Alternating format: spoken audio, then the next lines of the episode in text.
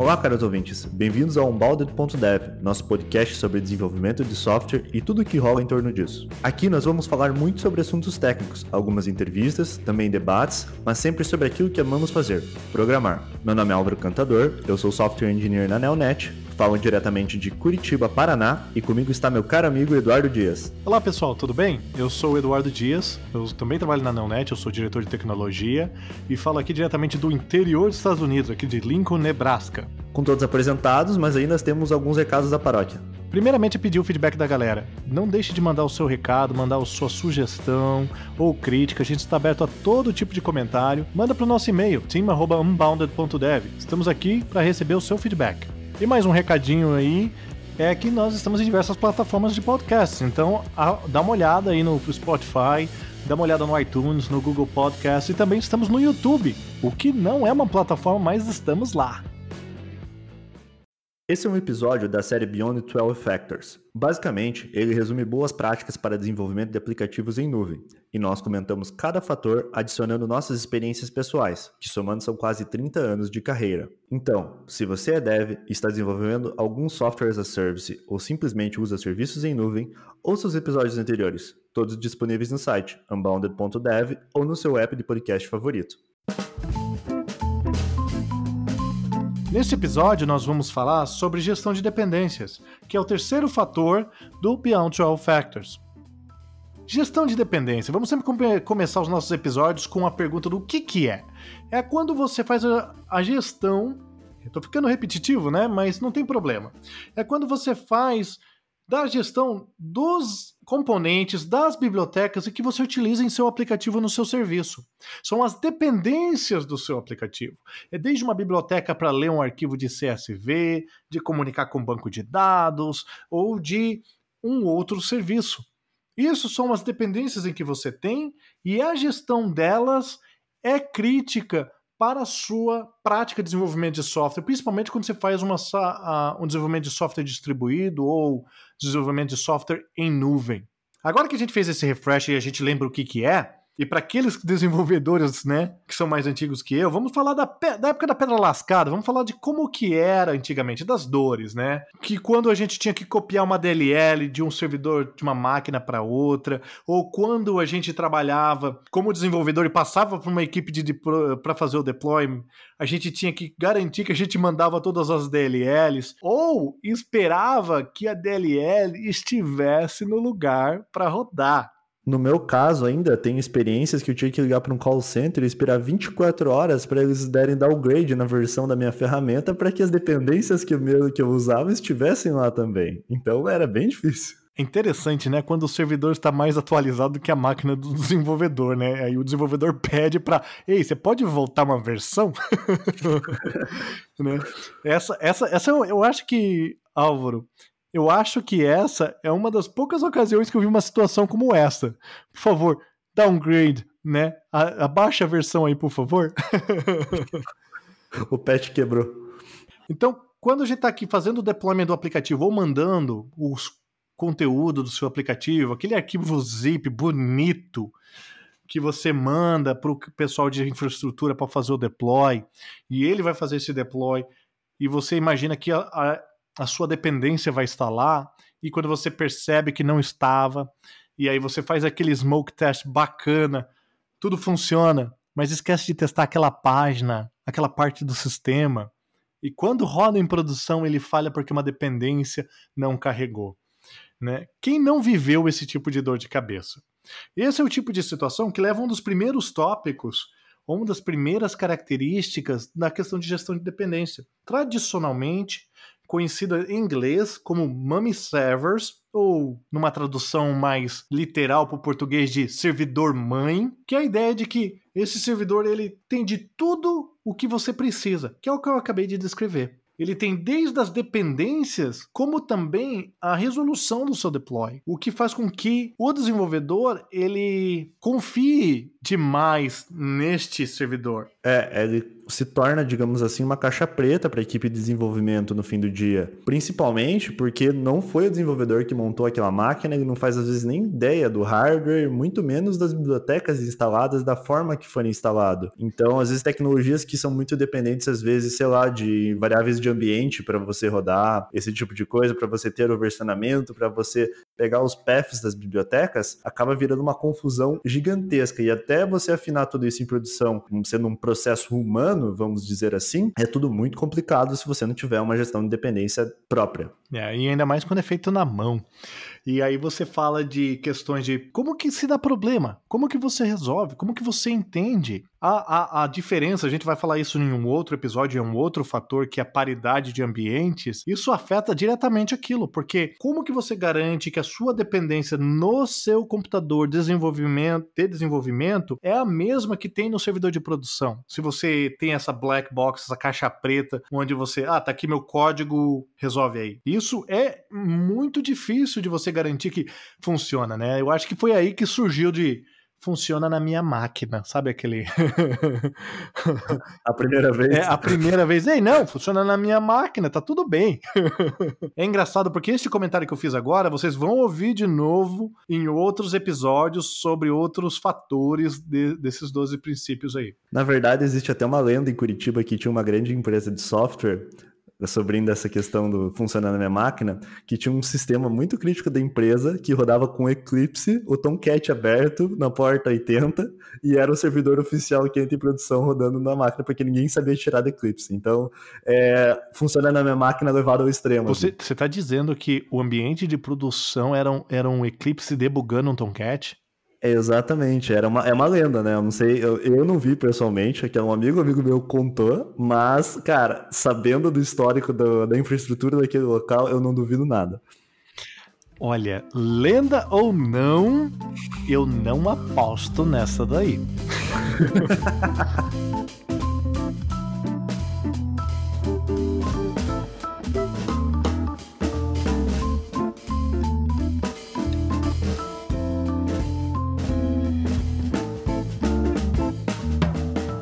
No episódio número 2, a gente fala sobre One Application, One Code Base.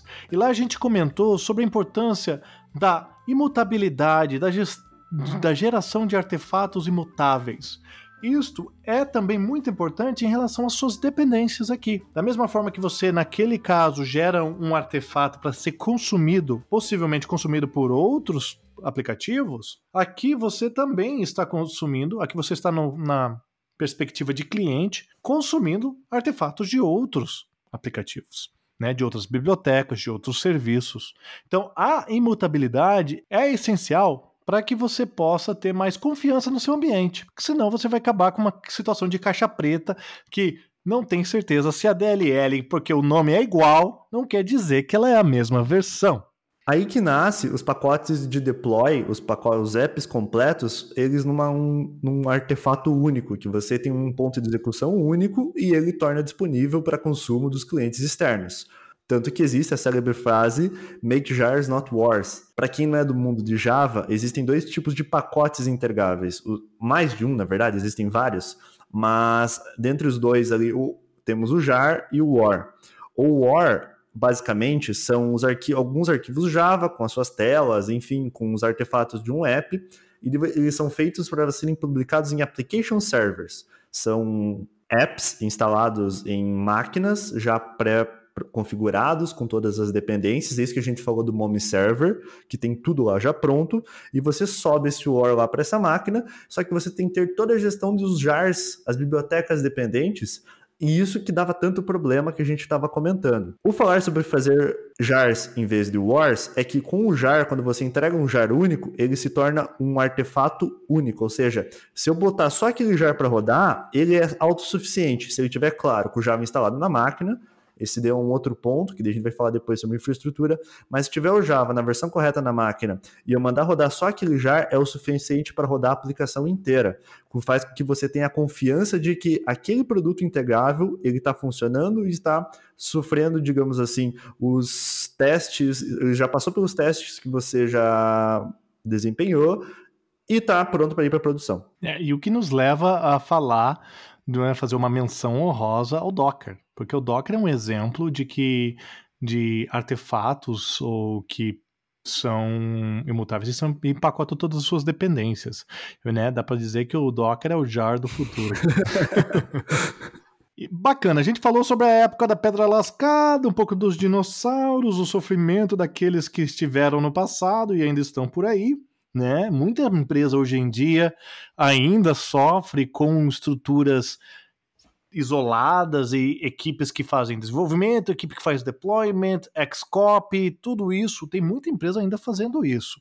A gente vê essa questão de empresas modernas fazendo DevOps e tal, mas a realidade é que uma grande porção do desenvolvimento de software, da indústria de desenvolvimento de software, tem práticas que você diria, uau, um pouco antiquadas. Brasil e Estados Unidos, não é só uma questão daqui, lá nos Estados Unidos também é bem comum você ver isso. Eu não tenho tanto contexto assim, acho que o Eduardo tem mais, mas pelo que eu vi das viagens e até das consultorias que eu dou, geralmente Brasil, ah, muitas das empresas ainda têm essa estrutura arcaica que o desenvolvedor não faz o deploy, mas lá fora isso ainda também é lei. É bem dessa, Álvaro, porque eu estou há quase 10 anos aqui nos Estados Unidos e muitas empresas, trabalhando como consultor, trabalhando como desenvolvimento de produto, que eu tive a oportunidade de testemunhar essa, essas práticas, que vamos dizer assim, que você fala, ficaria assustado. Então, existe em tudo quanto é lugar. Mas, mas isso não quer dizer que está tudo perdido. Porque existem ferramentas hoje que permitem você ter uma gestão de dependência moderna, eficaz e confiável. Né? Muita gente, principalmente os desenvolvedores mais novos, em todos os nossos ouvintes, podem até não relacionar com esse assunto que a gente cobriu até agora, porque eles já nasceram dentro dessas ferramentas, já utilizando essas ferramentas. Então eles não tiveram, ah, vamos dizer assim, o pesadelo das DLLs, como alguns de nós tivemos.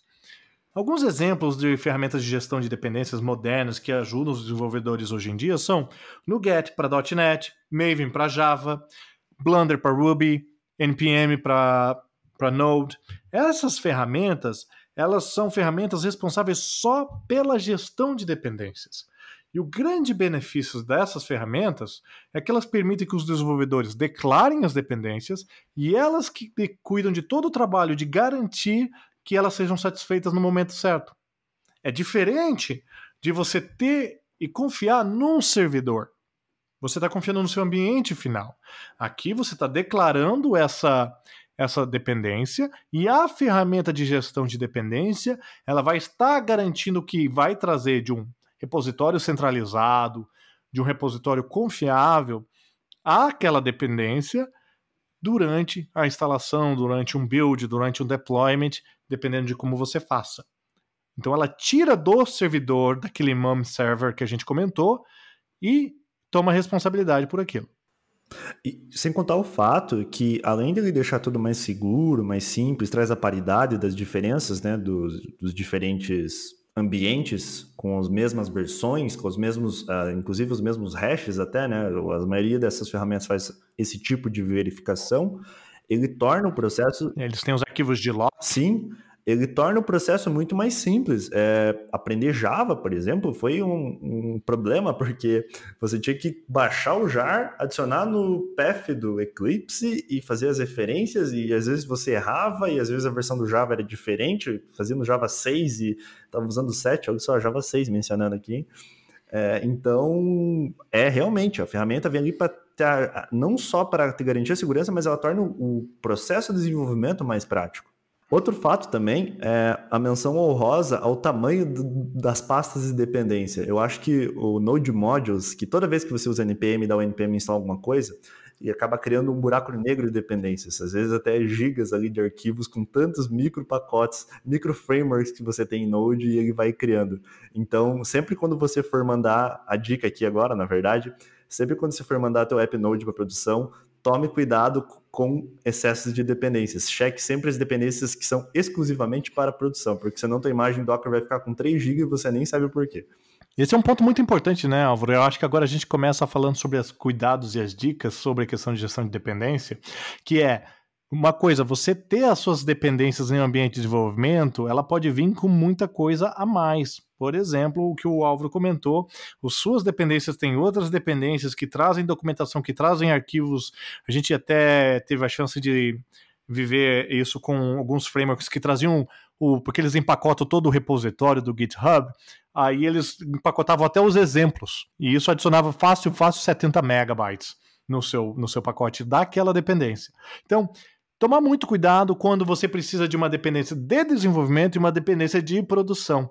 Trabalhar, sempre, sempre tentar fazer é, essa limpeza, esse shake das dependências para que você possa otimizar o seu aplicativo final, principalmente se você estiver criando um artefato imutável como uma imagem de Docker, que vai precisar conter tudo isso. Outra coisa importante para ter cuidado, que acontece muito hoje em dia, principalmente com, com a popularização do open source, tudo é open source e linguagens de programação bem focadas na comunidade, como Node.js, é o sequestro de pacotes. Imagina esses pacotes que tem malware que foram abandonados e alguém foi lá e criou um PR, injetou um código malicioso e agora atualizou em todas as dependências ou todos os, de, os dependentes que consumiam aquele pacote, agora tem um pacote malicioso. Isso né, nos traz a importância de você sempre estar tá auditando as suas dependências. Não use dependências externas cegamente tá? Né? Não é porque você viu num blog do Medium que você tem que usar aquela dependência. Toma cuidado. É até importante olhar também, às vezes até outdated uh, versions, né?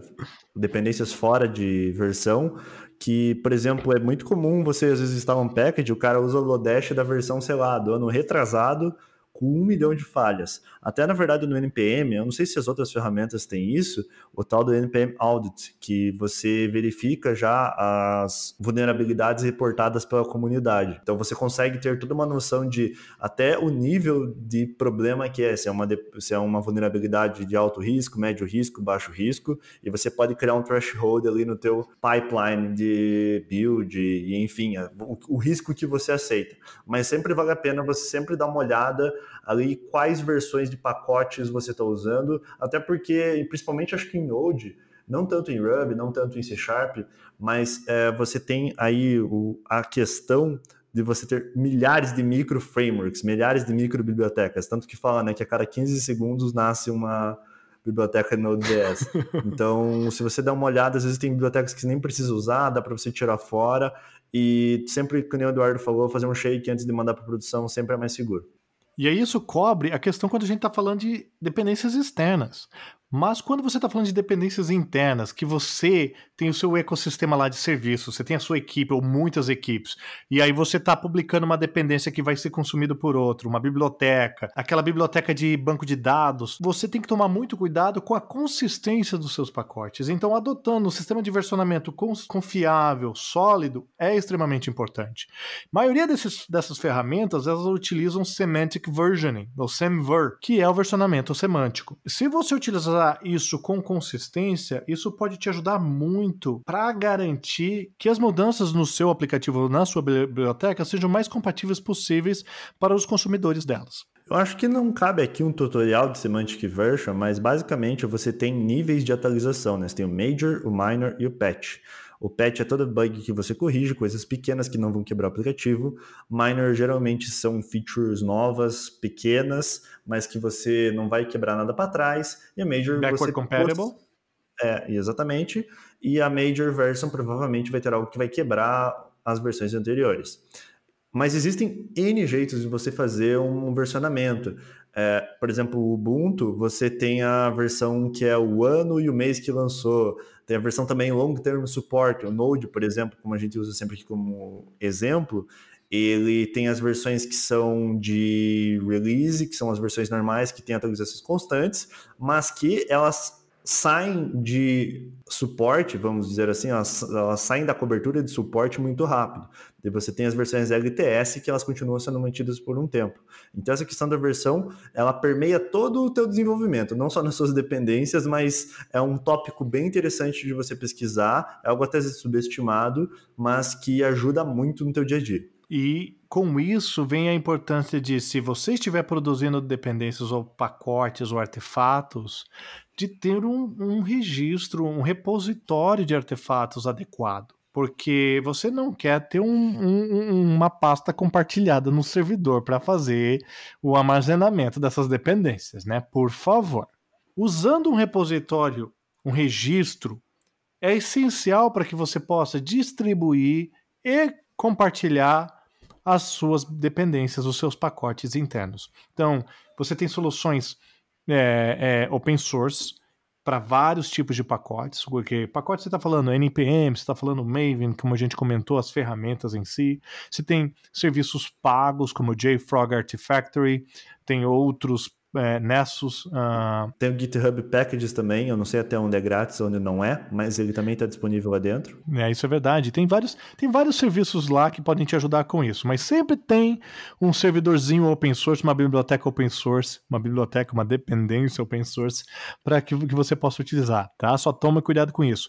Interessante que a gente falou sobre a questão de consumo de dependências externas, de consumo de dependências internas. A gente falou também um pouco sobre a questão de como era no passado, as dores, como que é feito hoje, as ferramentas modernas. Muitos desenvolvedores, principalmente os mais novos, que nasceram já no meio dessas ferramentas modernas, não conseguem relacionar esses problemas que eu mencionei no, no sobre o, o, passado, né, Álvaro, que a gente estava conversando aqui. Mas, com tudo isso junto, a importância de automatizar o máximo possível é crítica. Porque não importa se você tem uma ferramenta de gestão ou de para armazenamento dos seus pacotes das suas dependências, ou se você tem essa ferramenta aqui, se você tiver que fazer tudo isso manualmente. Pode funcionar para uma equipe pequena com um software pequeno? Pode.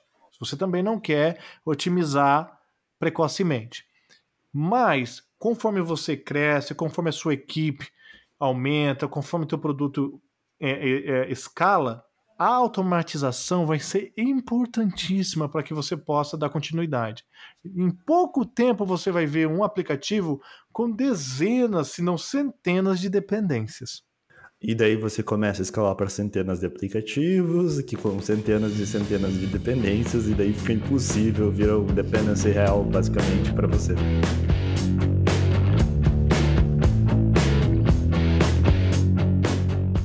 Nesse episódio, nós discutimos sobre gestão de dependências. Nós contamos sobre a história da gestão de dependências, como tudo começou, algumas dores do passado. Nós também comentamos sobre as ferramentas que surgiram a partir disso, as oportunidades que isso gerou e também os cuidados do gerenciamento dessas dependências. Aplicando disciplina na gestão de dependências vai ajudar a você ter sucesso no desenvolvimento em ambiente de nuvem. Então é isso, Eduardo. Mais alguma coisa, cara? Acho que é isso, Álvaro. Acho que hoje a gente cobriu bem o assunto. Qualquer coisa, pessoal, manda o feedback pra gente. Se tiver pergunta sobre esse assunto, manda pro e-mail team.dev que a gente vai estar tá respondendo e a gente pode com certeza fazer mais um episódio para cobrir todas essas perguntas. Não tem problema. Perfeito, pessoal. Então, muito obrigado e até a próxima. Até mais. Tchau, tchau.